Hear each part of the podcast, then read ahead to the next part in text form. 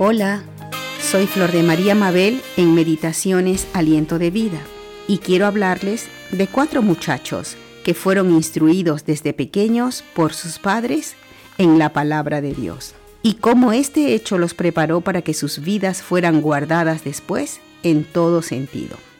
Esta historia la encontramos primero en el capítulo 1 de Daniel y vemos que estos muchachos fueron llevados cautivos desde Judea hasta Babilonia en el tiempo en que el rey Nabucodonosor hizo guerra al rey de Judá y lo venció.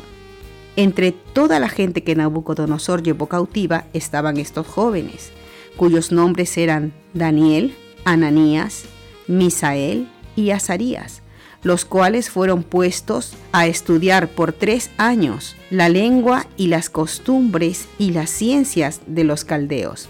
A estos el jefe que los cuidaba les cambió el nombre, a cada uno les puso nombres de la región de Caldea, y llamó a Daniel Belsázar, a Ananías Sadrach, a Misael le puso Mesac y a Azarías Abednego.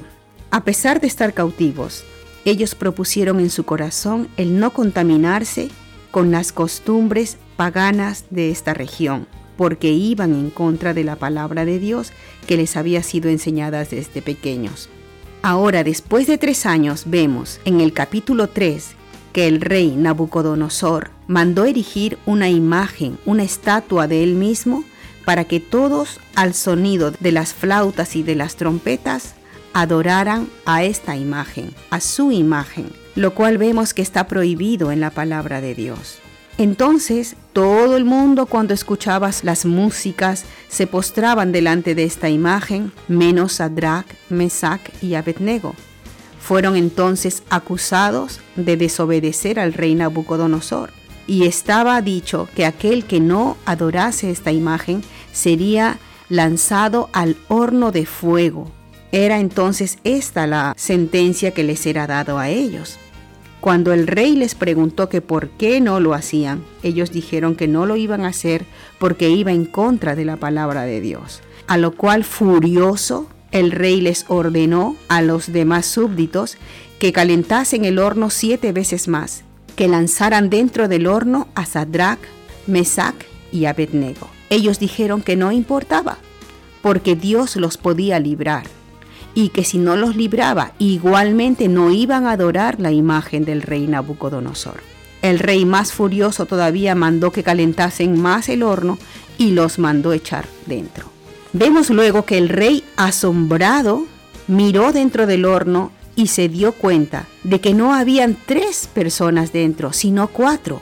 Y comenzó a decir que él veía que había un hombre semejante a un dios juntamente con los otros jóvenes. Así que comenzó a gritar y a llamar a estos jóvenes para que salieran. Ellos salieron. No estaban en nada quemados, ni siquiera sus ropas olían a humo. Admirado, Nabucodonosor comenzó a bendecir al Dios de Sadrach, Mesach y Abednego, al Dios Todopoderoso, pues se dio cuenta que por causa de ellos obedecer la palabra de Dios, el Señor envió su ángel y los había librado de morir quemados. Entonces yo digo, así como estos jóvenes, por obedecer la palabra de Dios, Dios los libró del horno de fuego. Dios también nos promete bendecirnos, salvarnos a nosotros cuando ve que nosotros cumplimos su palabra. Él nos libra en esta tierra mientras estamos vivos. Así el Señor también nos trae bendición, aunque tengamos que pasar dificultades. Él nos libra de muchos males. Él nos libra también del fuego eterno para cuando tengamos que partir de esta tierra. Eso es lo que nos dice su palabra. Entonces, hermanos, les aliento a vivir de acuerdo a la palabra de Dios, a obedecer su palabra, porque el Señor es fiel a lo que Él nos ha prometido. Entonces solo les digo, hasta otro día.